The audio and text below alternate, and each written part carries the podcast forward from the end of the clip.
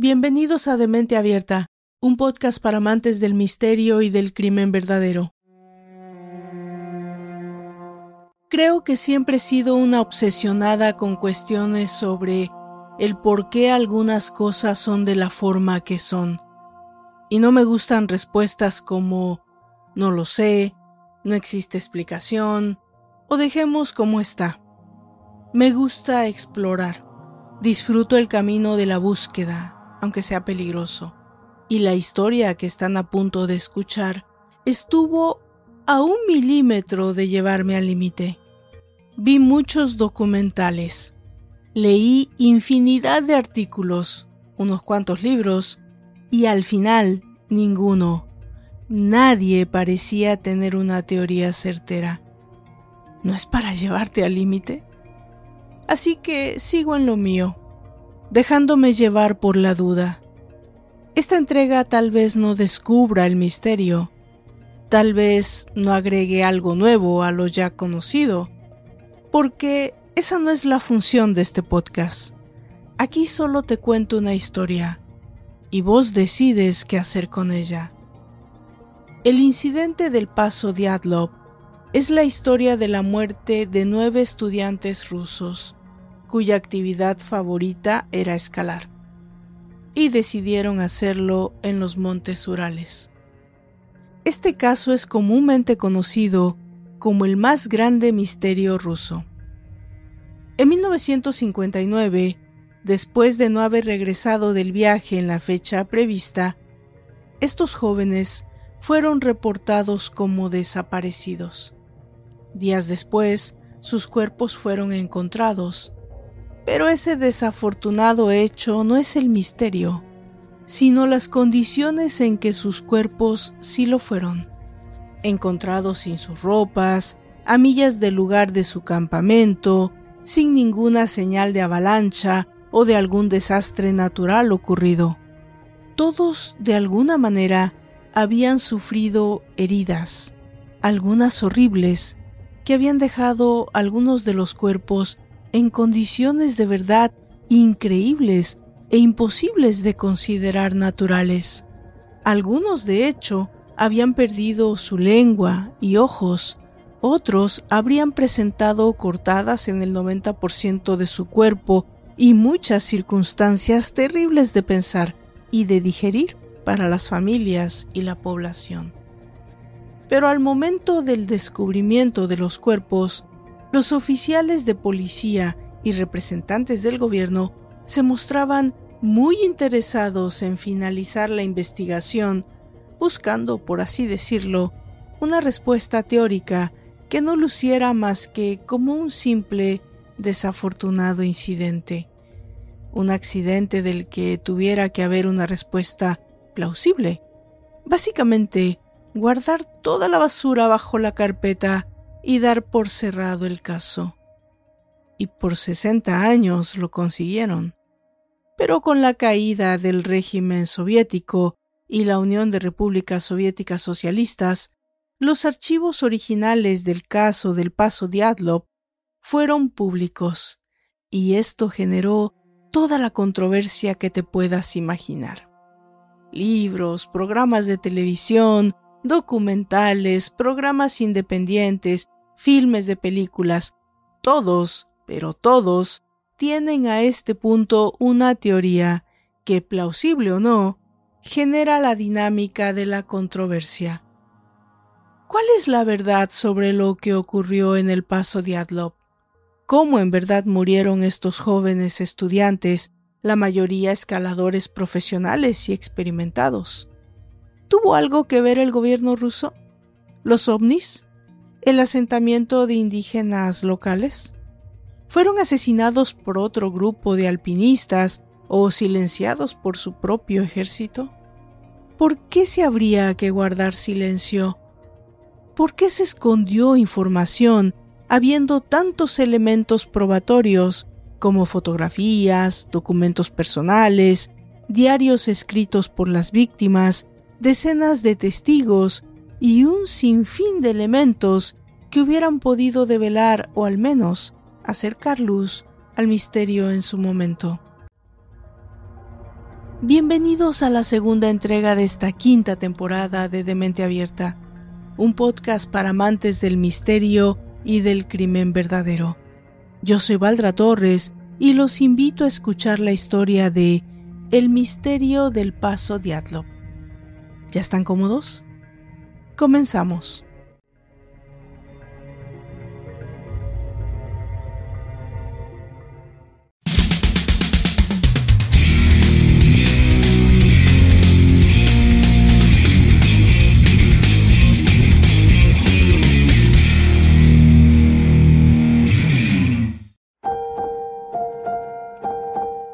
Cualquier investigador, creador de contenido, amante de las historias de misterio, incluso el que no, puede obsesionarse después de leer y escuchar todo lo relacionado con este caso.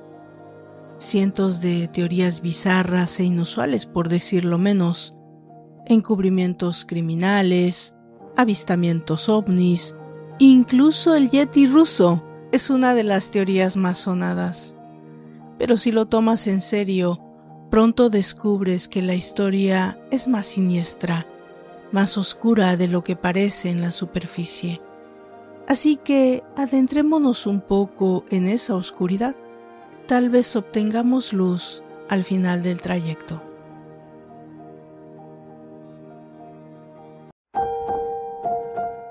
El 25 de enero de 1959, se habría formado un grupo de nueve excursionistas junto a un guía para practicar esquí en un enclave situado en los Montes Urales, en un área entre la República de Komi y el Oblast de Sverdlovsk.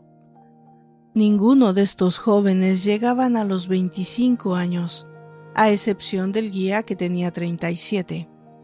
Eran ocho hombres y dos mujeres, todos estudiantes de la Universidad Técnica Estatal de los Urales, en Ekaterimburgo. El líder de la expedición se llamaba Igor Diatlov, de 23 años. El objetivo de esta expedición era llegar a Otorten, una montaña al norte del lugar donde tendría lugar el incidente.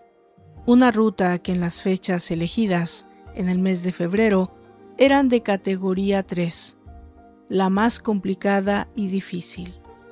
Aún así, no era la primera vez para el grupo. Ellos ya tenían experiencia en rutas similares. El equipo completo llega ese 25 de enero en tren a la ciudad de Ibdel, un enclave situado en el centro de la norteña provincia de Sverdlov II. Desde ahí parten hacia Bishai en un vehículo para el día siguiente comenzar la marcha hacia Otorten el 27 de enero. En este momento, uno de los miembros de nombre Yuri Yudin da marcha atrás, alegando problemas de salud, y se despide de la expedición. Así es como inicia la gran caminata el grupo de nueve personas. En este punto de la historia, y según narra la versión oficial, los excursionistas habrían dejado algunos papeles, diarios y cámaras en el último campamento previo al lugar del incidente. Esto hizo posible, posteriormente, la búsqueda en la zona de los excursionistas. Finalmente llegamos al 31 de enero. Ojo, siempre según las fuentes oficiales el grupo llega al borde de una zona de montaña elevada, seguramente con mal tiempo, por lo que deciden acampar allí, supuestamente también esperando a que cambie el clima para iniciar la escalada. Al día siguiente, el primero de febrero, el equipo parte con dirección al lado opuesto de la montaña. El tiempo empeora. Neva y dificulta cada vez más la visibilidad de la zona. Los excursionistas se pierden y se desvían al oeste, llegando hasta la cara superior de la montaña Kolat Shiakl, la montaña de la muerte, en Mansi. Es en este punto donde viéndose perdidos, con un tiempo que no les favorecía, deciden acampar allí mismo y continuar la jornada al día siguiente. Pero es aquí donde todo sale absolutamente mal.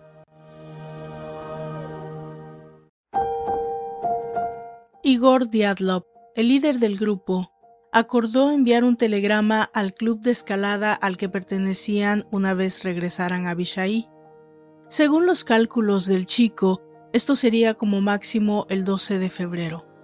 Transcurridos varios días después de esa fecha, el 20 de febrero, son los familiares del grupo los que dan la voz de alarma y se inicia oficialmente la búsqueda de los excursionistas, con varios grupos de rescate compuestos por voluntarios.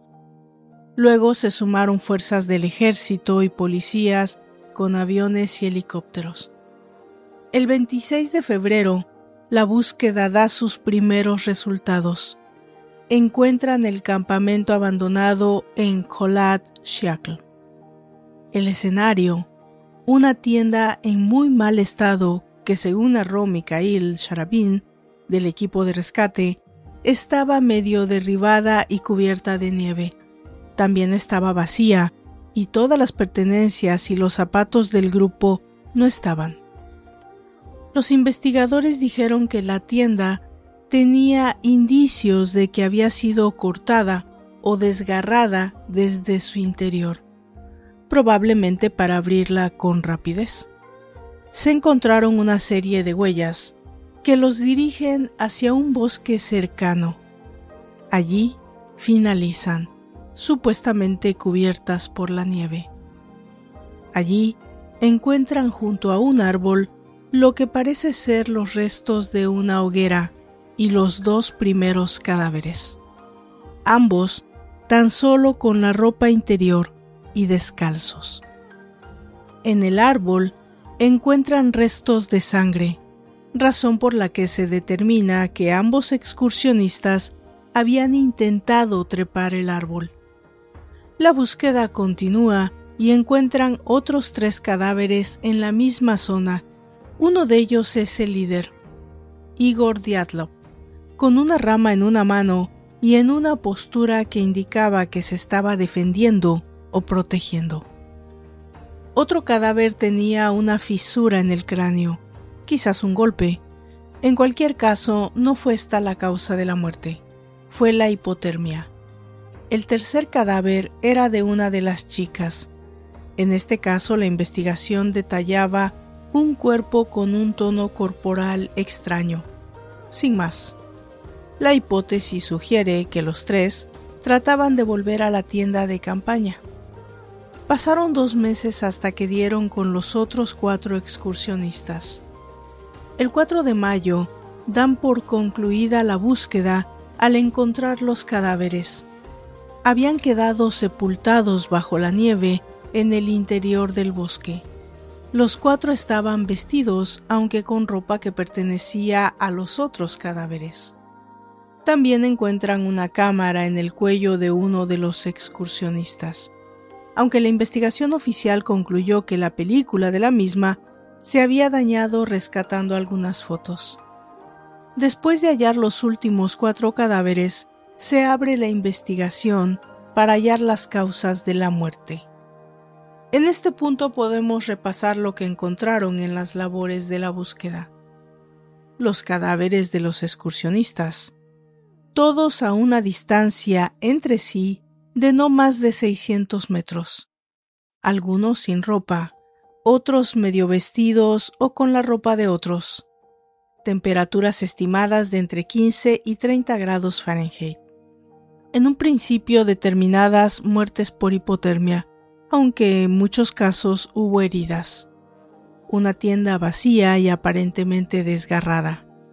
Ocho o nueve pares de huellas que les llevan hasta los cadáveres y una cámara en mal estado. De esta manera, da inicio la investigación judicial del caso, donde se concluye que los primeros cuerpos habían muerto por hipotermia. En cambio, los cuatro cuerpos encontrados en mayo modificaron muchas de las ideas preconcebidas en la investigación.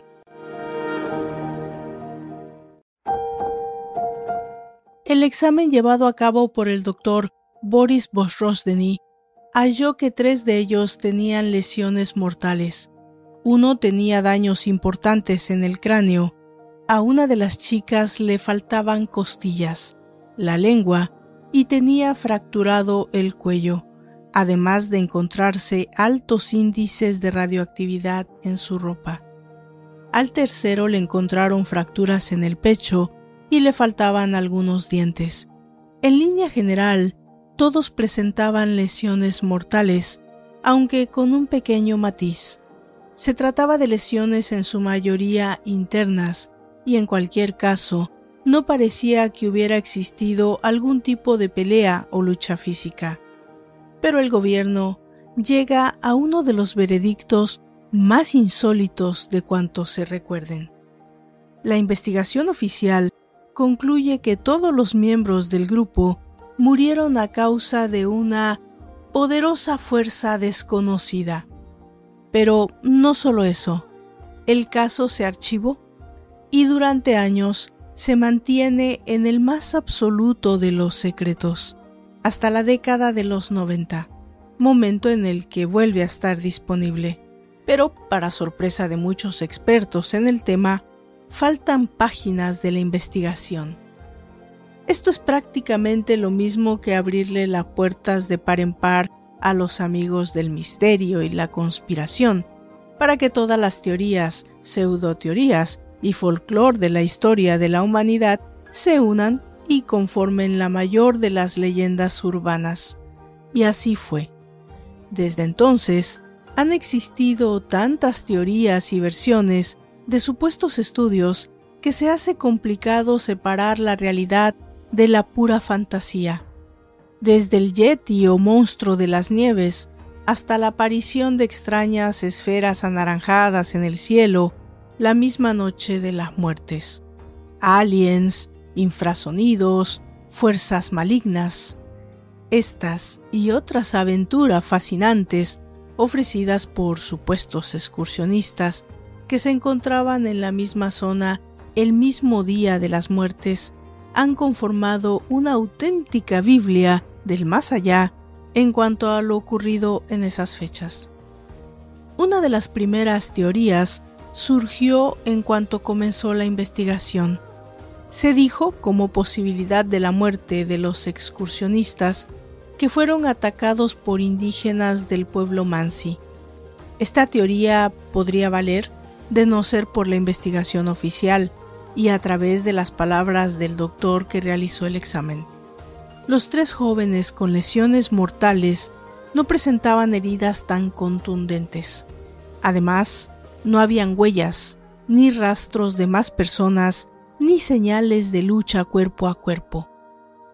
Otra teoría surgió a través del escritor y periodista Yuri Sberlovsky, quien en 1967 publicó la novela Of the Highest Degree of Complexity, inspirada en el incidente. Aclaro aquí que fue una novela, no una historia, sino una ficción creada a partir del hecho, y que retoma algunas cosas para crear sus personajes y su narrativa. Sverdlovsky había formado parte de los grupos de búsqueda y fue el fotógrafo oficial en la etapa inicial de la investigación, así que tuvo conocimiento de lo que ocurrió allí. La novela fue escrita y publicada mientras los detalles del accidente se habían mantenido en secreto, razón por la que el escritor no revelaba nada que no fuera la versión oficial de la investigación. De hecho, su libro es bastante optimista y en él solo muere uno de los excursionistas. Se dijo durante mucho tiempo que Sverdlovsky tenía una versión alternativa de la novela que jamás lanzó por censura oficial. El hombre murió en 1980. Su muerte, por supuesto, envuelta en un misterio. Al parecer, se han perdido todos los archivos y documentos que tenía en su poder. En el año 2000 se llevó a cabo un documental sobre los acontecimientos, The Mystery of the Adlop Pass. Más tarde, y con la ayuda del equipo de producción, la escritora Ana Matbeyeva publicó una novela también de ficción y un documental bajo el mismo título. Se trataba de un libro plagado de citas sobre las tesis oficiales, diarios encontrados y entrevistas con los investigadores donde la misma Matbeyeva se pregunta qué ocurrió e intenta resolverlo. Probablemente es una de las mayores fuentes de material documental sobre el caso. Se los recomiendo. Desde el punto de vista científico, lo cierto es que aún hoy no hay una explicación certera que haya resuelto todas las claves. En el año 2011, International Science Times postulaba que la muerte de los excursionistas fue por hipotermia, lo que a su vez podría inducir a un comportamiento conocido como paradoxical undressing, donde los sujetos se pueden llegar a quitar la ropa en respuesta a las sensaciones percibidas de un calor que aparentemente quema. Esta teoría vendría a completar una de las más aceptadas, la de que esa noche los jóvenes advirtieron algún peligro, quizás una avalancha, o eso pensaron, y salieron rápidamente de sus tents. Que otros tuvieran parte de las ropas de sus compañeros podría deberse a que habrían muerto más tarde y aprovecharon las telas para resguardarse del mal tiempo. Pero faltaría obviamente en este contexto saber la razón de la pérdida de extremidades en algunos excursionistas, que según esta teoría quizá podría deberse a la aparición posterior de animales, pero, y sobre todo, ¿cuál fue la causa por la que los documentos se mantuvieran en secreto tanto tiempo con la posterior falta de datos? Un hecho que incrementa las teorías de que el gobierno quiso tapar algún error o participación que se desconoce. Finalmente, esa radiación a la que hacían alusión en las ropas tampoco tiene explicación.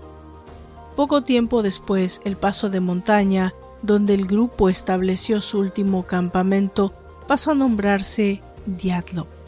También la fundación y un museo con el mismo nombre que acoge la misma Universidad Estatal Técnica de los Urales, donde un grupo de familiares de las víctimas nunca cesaron en su empeño para que el gobierno reabriera el caso.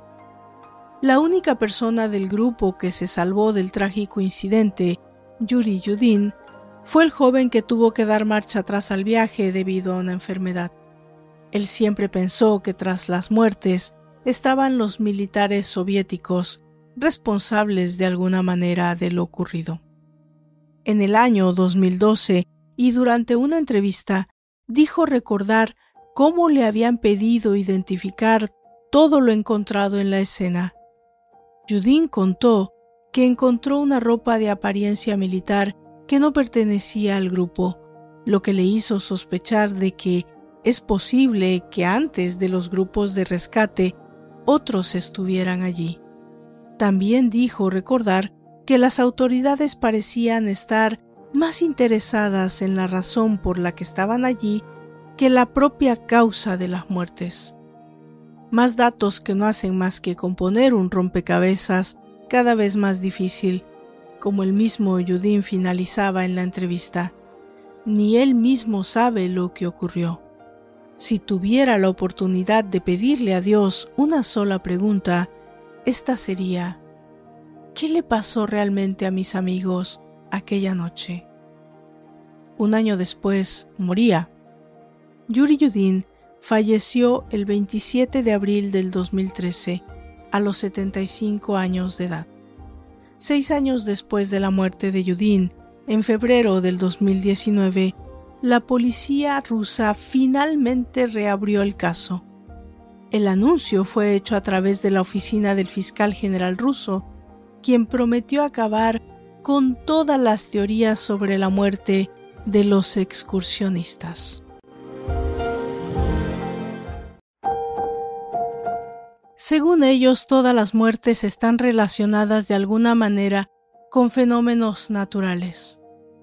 Los familiares, los medios de comunicación y el público todavía le piden a los fiscales que determinen la verdad y no oculten sus sospechas de que algo estaba oculto, dijo Alexander Kurenoy, un portavoz del fiscal ruso.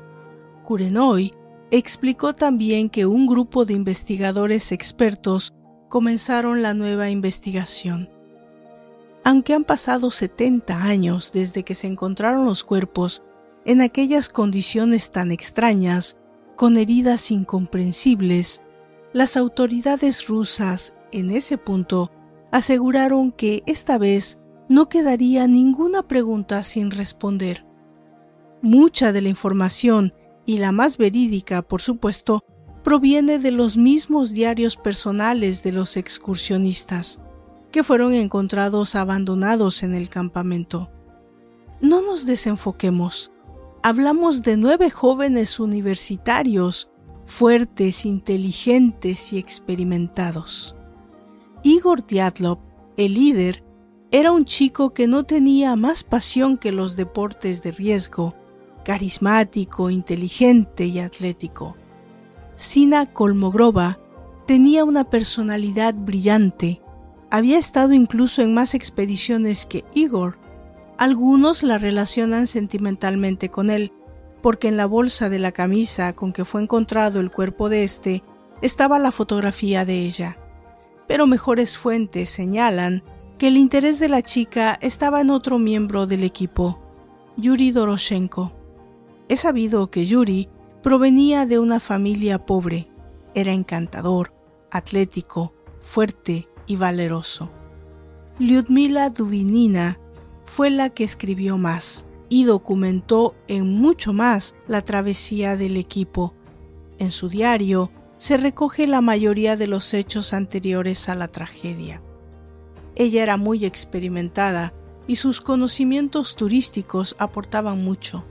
Era de personalidad tímida y es tal vez por eso que prefería escribir, pero era muy inteligente y simpática. Rustem Slobodin era el más atlético del grupo.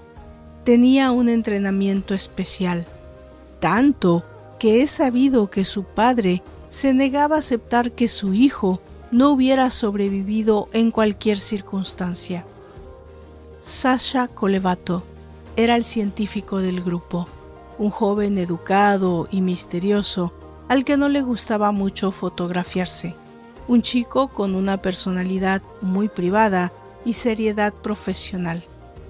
Uno de los miembros del equipo es, a mi entender, uno de los más carismáticos y también enigmáticos el mayor de ellos, Semyon Solotaryov, de 37 años, el único que no tenía una relación de amistad con el grupo, pero que solicitó unirse semanas antes y fue aceptado por su experiencia como instructor de turismo del área. Al parecer, él necesitaba contar con una expedición más para ser promovido en su trabajo. Había sido soldado y buscaba una carrera segura como instructor y guía de turismo. Y Nikolai Thibault, él era amigable y el travieso de la expedición, junto con el pequeño Yuri Krivonishenko, considerado el más bromista de todos. Todos ellos, no perdamos esta perspectiva, eran jóvenes inocentes y confiados, amigos, hijos, hermanos, compañeros de otras personas que los esperaban de regreso de su travesía. Ellos no solo son una historia enigmática en el Internet, fueron personas reales que pasaron a la historia por una tragedia horrible que todos quisiéramos entender. En el 2018, la comisión que prometió la verdad de lo ocurrido en el paso de Atlop concluyó básicamente en la teoría oficial, que los excursionistas fueron víctimas de una avalancha que los tomó por sorpresa, les impidió tener el tiempo de vestirse apropiadamente y tuvieron que salir como pudieron, corriendo a través de la nieve, descendiendo a millas de distancia. Consecuentemente fueron muriendo de hipotermia, o sea, de causas naturales. Pero no a todos, incluyéndome en la mayoría, nos acomoda esta explicación. Vladislav Karelin, un amigo del grupo y miembro de los equipos de rescate, refuta del todo cualquier signo de avalancha, mencionando que por pequeña que ésta fuera, hubiera impedido por mucho encontrar el campamento y los cuerpos de la forma y con la rapidez con la que se encontraron. Hay muchos, por otro lado, entregados en comprobar la teoría de que los miembros de la expedición pudieron ser víctimas del odio racial de la comunidad indígena de los Mansi, quienes pudieron hacerles pagar el precio por cruzar ciertas áreas denominadas de su propiedad. Posiblemente fueron sacrificados, según esta teoría, como en una especie de ritual, y eso explicaría las condiciones de tortura en la que fueron encontrados los cuerpos.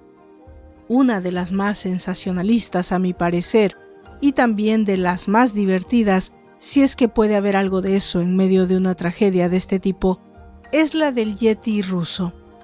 Acorde a algunos eventos de la época, era del conocimiento popular que algunos pobladores declaraban el avistamiento de un extraño y de origen desconocido gigante. Existe. Está documentado. Series de avistamientos en la región norte de los Montes Urales. Incluso una fotografía tomada por Nicolás Tibok da para abundar en el tema. Pero abundemos en las circunstancias. El 12 de febrero, cuando los jóvenes no daban señales de regreso, nadie parecía alarmado. La primera en dar señal de alarma fue Rima Kolevatov, la hermana de Sasha Kolevatov. Ella fue quien comenzó a hacer llamadas al club de exploradores de la universidad, pero no fue hasta el 21 de febrero que no se sabía de ellos y comenzaron las expediciones de búsqueda y rescate. Lo principal para ellos era que todavía era una situación de rescate. Oficialmente el campamento fue descubierto hasta el día 26 por los rescatistas Boris Sloptov, Mikhail Sharabin y Ivan Pashin. De, y digo de todos estos datos, que en muchos casos son contradictorios en fechas y testimonios, solo deja la abundancia de preguntas sin respuestas. ¿Por qué tardaron tanto en iniciar una búsqueda? ¿Por qué no dedicaron mayor esfuerzo en buscar la verdad en lugar de ocultarla? ¿Cómo explicar la distancia entre el campamento y los primeros cuerpos encontrados? Los de Yuri Krivonishenko y Yuri Doroshenko fueron encontrados debajo de un árbol de pino, ambos parcialmente desnudos. En Krivonishenko solo una pequeña playera y calzoncillos. El cuerpo de Doroshenko solo estaba cubierto con una playera sin mangas y unos pantalones largos delgados. A unos cuantos metros de distancia se encontró el cuerpo de Igor Diatlov, el líder del grupo. Había colapsado bajo un pequeño árbol, su cuerpo congelado en dirección norte sugiriendo que estaba tratando de regresar al campamento. Diatlov estaba vestido un poco mejor cubierto que Krivonishenko y Doroshenko, pero de igual forma no tenía gorro, ni guantes, ni jacket de invierno. A 320 metros de distancia, al norte de donde fue encontrado Igor, fue encontrado el cuerpo de Sina Kolmogorova. Su cadáver estaba de lado casi en posición fetal. Sus manos parecían cubrir su rostro.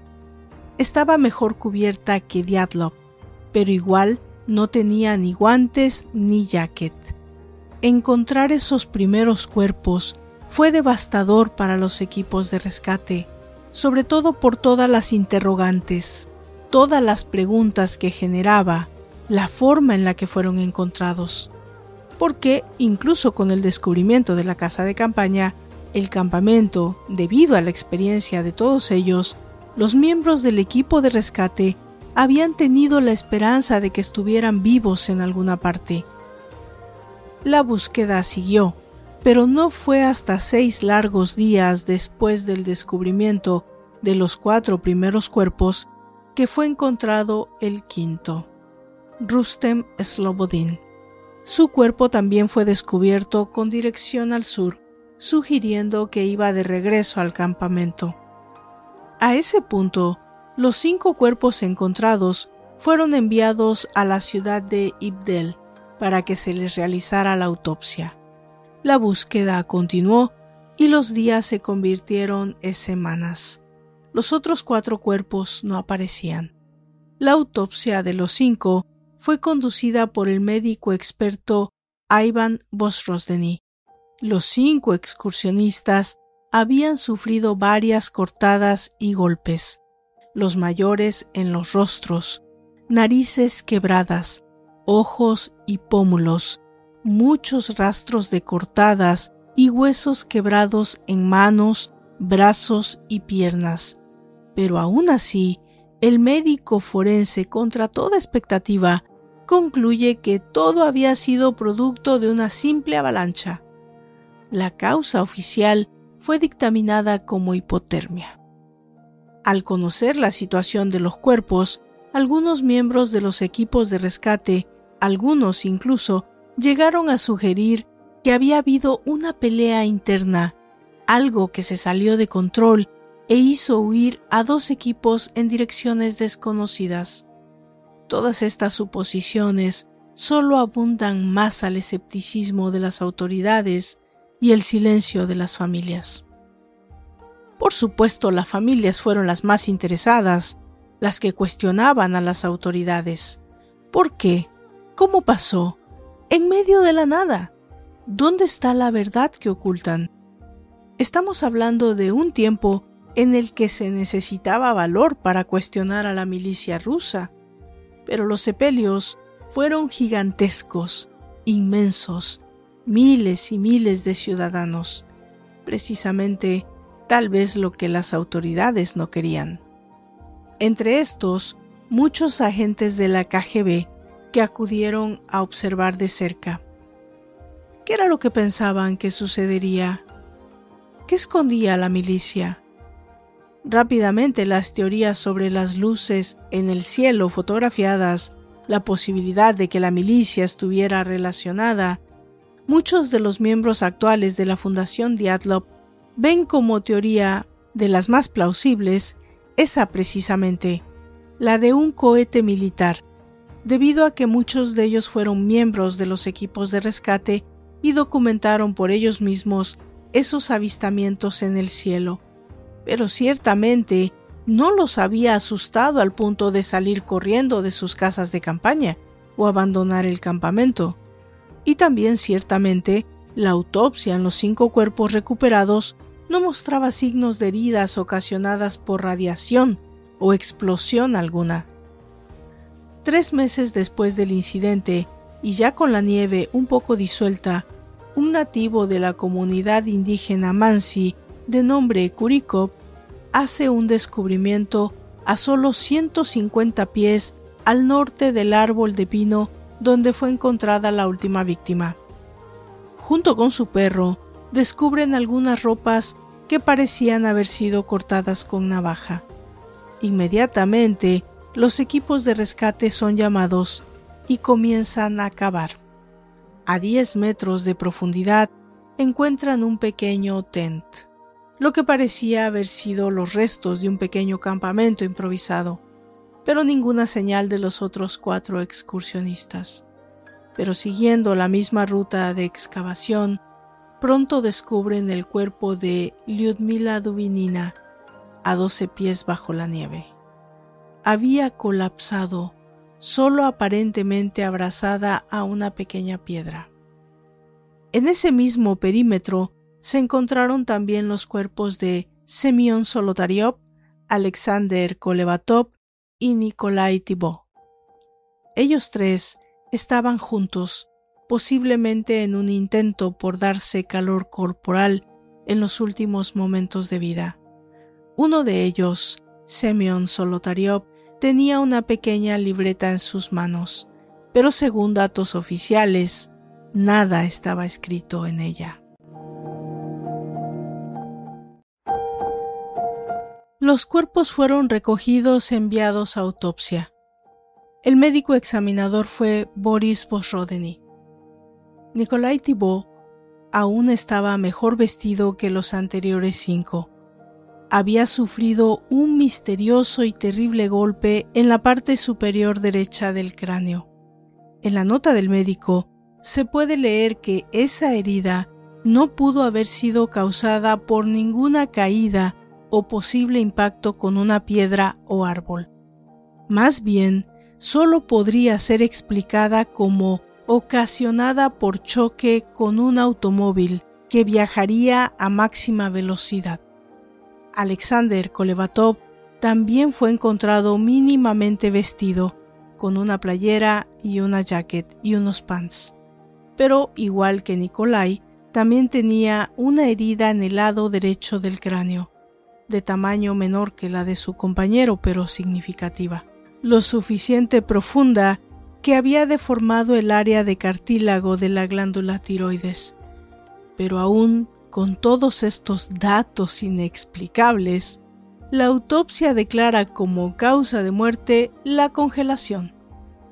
Simple, ¿verdad? ¿Por qué tan poco esfuerzo por entender lo que realmente había pasado? Semyon Solotaryov era el peor vestido de todos, solo con una playera y sus pantalones de esquí su rostro completamente destrozado y todos los huesos de su pecho derecho habían sido quebrados, lo que sugería un impacto mayor. Desangramiento interno había sido la causa de su muerte. Al menos esta autopsia sí determina que su muerte había sido violenta. Lyudmila Duvinina, cuyo rostro también había sido destrozado, fue descubierto sin ojos y sin lengua. También había sufrido laceraciones en pecho, la espalda y en las piernas. Creo que de todos los miembros del equipo, ella fue quien más habría sufrido. La causa de su muerte había sido una intensa hemorragia interna, ocasionada por la fractura de toda su estructura ósea izquierda. Todas las notas del médico que realizaran las autopsias solo generó más dudas que dar respuestas. Los oficiales de la investigación ordenaron que las ropas de los escaladores fueran examinadas para determinar si había radiación en ellas, pero contrario a lo que ellos mismos esperaban, los resultados fueron que solo en dos. Frustrados y sin poder acallar las voces que incrementaban teorías y conspiraciones, el líder de la investigación, Simon Ivanov, decide increíblemente algo simple, cerrar el caso, declarando vagamente que la causa de esta catástrofe había sido una fuerza desconocida. Muchos historiadores, investigadores o simplemente curiosos de estos casos misteriosos han creado su propia teoría, su propia historia, su propia verdad, todas inconclusas, y algunas llevadas al extremo de la locura, entre ellas la de Natalia Zakharova, experta criminalística con décadas de experiencia, tiene la más plausible a mi entender. Apoyada en todas las fotos y documentos originales, y algunos incluso negados al público, ella llega a la conclusión de que los jóvenes fueron asesinados por orden militar, siendo atacados y perseguidos hasta los largos de distancia en que sus cuerpos fueron encontrados. Ella argumenta con pruebas forenses que las casas de campaña fueron cortadas a navaja por fuera, no por dentro como asientan los documentos oficiales. Ella argumenta las notas y protocolos de las autopsias y determina que sobre todo los cuatro cuerpos encontrados al final y a mayor distancia se puede apreciar la forma y sugerir cómo y con qué fueron atacados y finalmente asesinados estos jóvenes infortunados. Pero la respuesta final, ¿quién la tiene? Argumentaciones hay muchas. Yo tengo las propias. Es muy simple decir que un accidente natural ocasionó la huida rápida del campamento. ¿Qué hizo que estos chicos se asustaran al grado de dejar sus botas, su ropa adecuada, sus guantes y salieran a la intemperie de esa forma despavorida? A menos que hayan sido forzados a hacerlo. ¿Por qué no regresaron de inmediato? Pero más bien se alejaron lo más que pudieron de su único lugar de sobrevivencia sabiendo que iban a morir expuestos a la inclemencia del clima. Y sobre todo, cuando observas las fotografías de los cuerpos y miras en la mayoría, en al menos siete cuerpos, extensas heridas que jamás pudieron haber sido ocasionadas, incluso con un accidente mayor, con una avalancha o caída de árboles. Los cuerpos de Lyudmila y de Simeón los más destrozados internamente, incluso sugieren el uso de artículos en extremo pesados sobre ellos, capaces de quebrar los huesos y provocar esas hemorragias internas. Este tipo de heridas solo las ocasiona los impactos con vehículos o caídas de edificios. Además de que ella no tenía ni ojos ni lengua, y esto no es insignificante, no hay hasta este punto una sola explicación racional para ello, fuera de la que fue cortada. He tratado de comprender infinidad de veces y sin lograrlo cómo estos nueve fuertes y experimentados jóvenes pudieron ser víctimas de un accidente climático natural, tratando de imaginar diversos escenarios donde sean posibles y creíbles ese número y nivel de heridas. La distancia y las posiciones en las que los cuerpos fueron encontrados y solo me lleva a un escenario posible, y es el de que hubo alguien más, una presencia en escena. Como cualquier teoría en este caso, solo es resultado de unir pieza por pieza de un rompecabezas.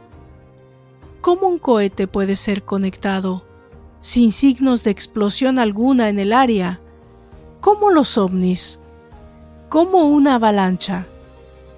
Cuando el campamento fue el primero en ser descubierto y solo parcialmente cubierto por la nieve. ¿Un yeti ruso?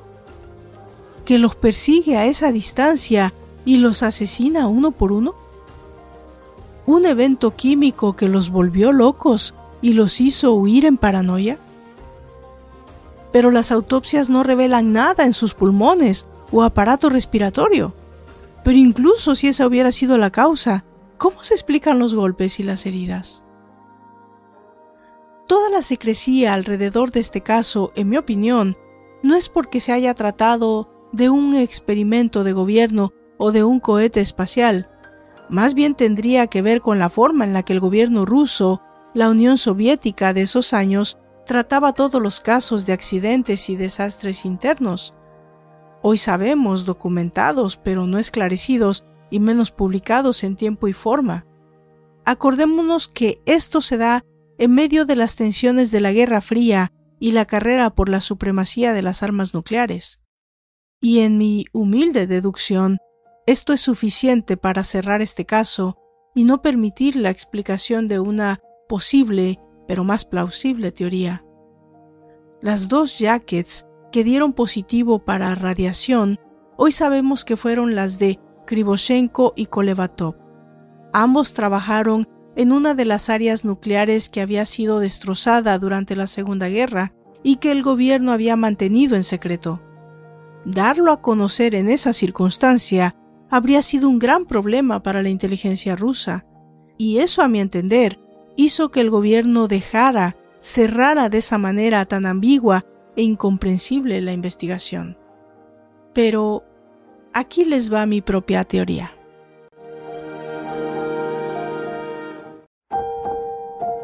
El paso Diatlov está a solo 50 millas de distancia de la zona rural más cercana, que es la villa de Vishai.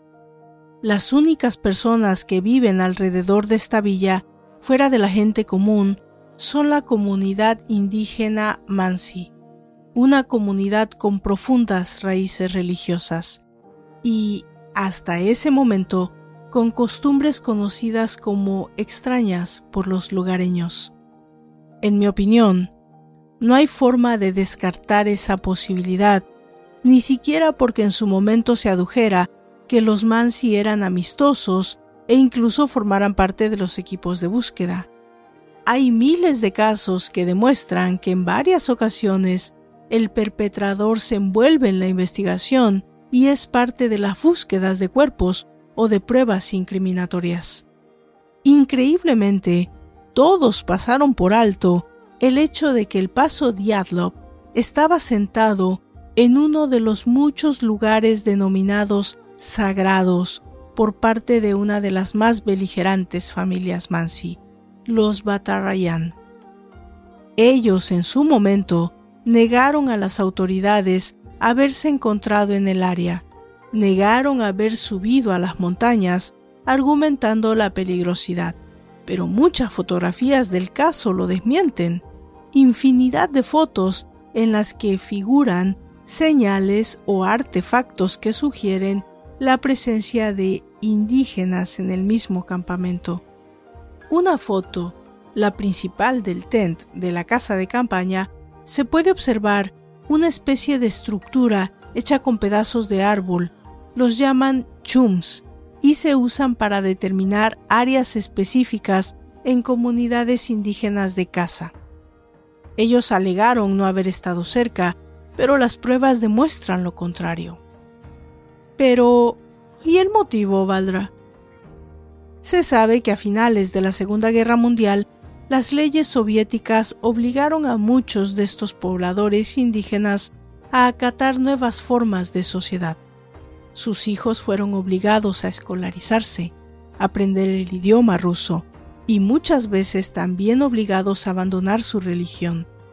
Había entonces, de más, de más está decirlo, familias que tenían resentimiento hacia el mundo civilizado, entre comillas. No podemos saber en ese punto qué tan malo era internarse en un lugar denominado sagrado para ellos o la consecuencia de eso mismo. Pero se sabe que hubo numerosas batallas reales entre los militares y los asentamientos indígenas, muchos de ellos mortales. Los que seguían conservando sus ritos religiosos eran encarcelados y muchos de ellos asesinados, obligadas sus familias a desplazarse o a pegarse al nuevo mundo. ¿Esto no crea resentimiento? De hecho, este conflicto era actual en el tiempo en que los chicos llegaron al asentamiento. Todavía al día de hoy hay signos de esas tradiciones y su cultura. Es mi teoría de que los chicos hicieron algo que se consideró inaceptable y fueron sacrificados y asesinados por una fuerza humana que los consideró culpables. Ellos accidentalmente violaron una tradición local importante. Eran extraños en un lugar del que desconocían hábitos y costumbres. A lo mejor tomaron algo o destruyeron algo que no estaban supuestos y pagaron el precio de ellos. No podemos estar seguros, pero sabemos que fue fatal. ¿Les parece simple mi teoría? ¿Les suena mejor a alguna otra? ¿O tienen alguna información que probablemente yo haya dejado fuera de esta investigación? En lo que tal vez podemos estar todos de acuerdo es que quien sea o lo que sea que haya pasado esto fue un ataque violento. Estos nueve chicos fueron asesinados salvajemente. Ellos, algunos, pudieron defenderse y trataron de huir, pero obviamente no lo lograron.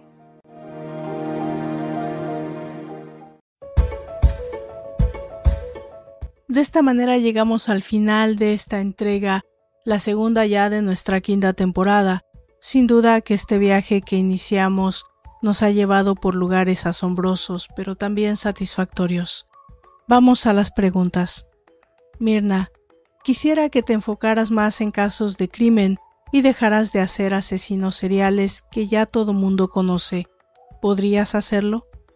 Mirna, la temporada intermedia decidí dedicarla a asesinos seriales solo como acompañamiento de nuestras temporadas, las cuales tienen temas que son votados por mayoría.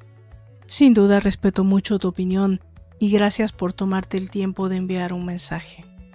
José, con relación al tema de la Dalia Negra, muchos investigadores concluyeron que el sospechoso más plausible era el mismísimo asesino del torso. ¿Qué opinas al respecto?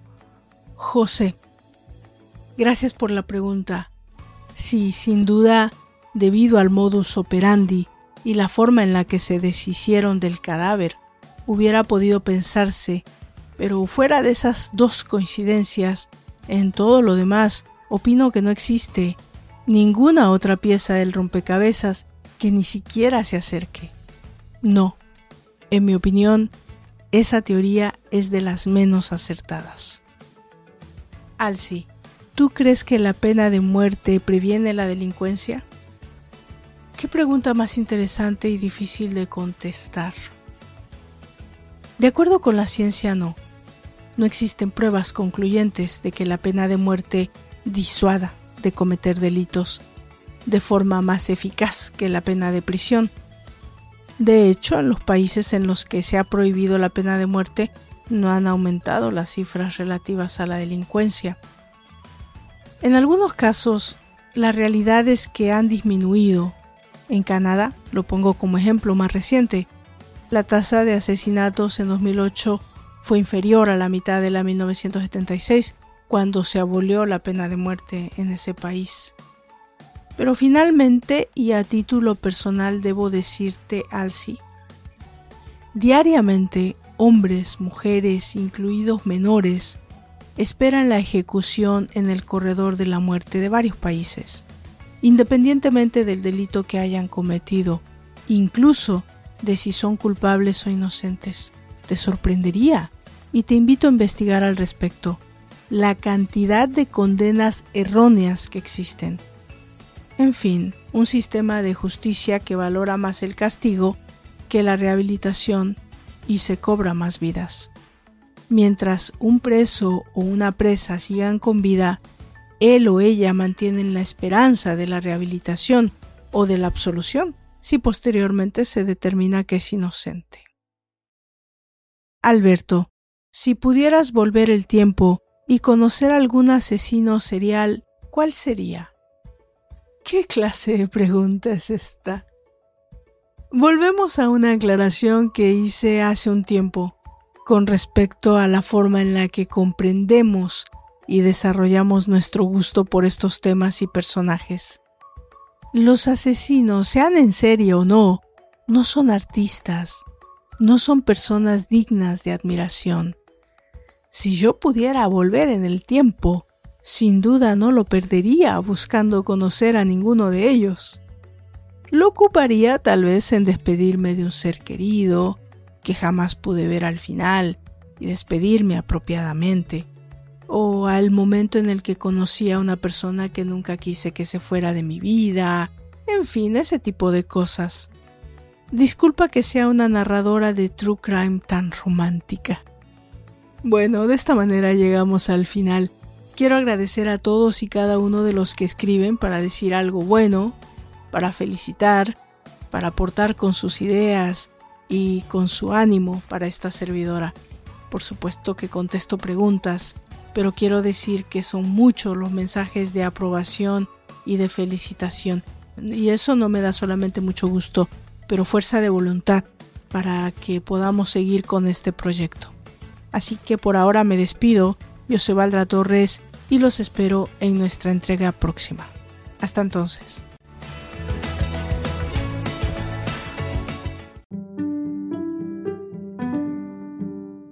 Por favor visite mis redes sociales, Facebook, Twitter, en Instagram, como de Mente Abierta Podcast. Si me escuchan desde YouTube, por favor suscríbanse dejen sus comentarios y si les gusta el contenido también, compártanlo. Eso le ayuda mucho a esta servidora para continuar con este proyecto. También, si me escuchan desde Spotify, existe ya una forma de dejar mensajes de voz. Yo con seguridad los escucharé y si tienen alguna pregunta o algún comentario sobre el tema o fuera de este, o tal vez alguna recomendación para esta servidora, seguramente se los haré saber en el próximo capítulo.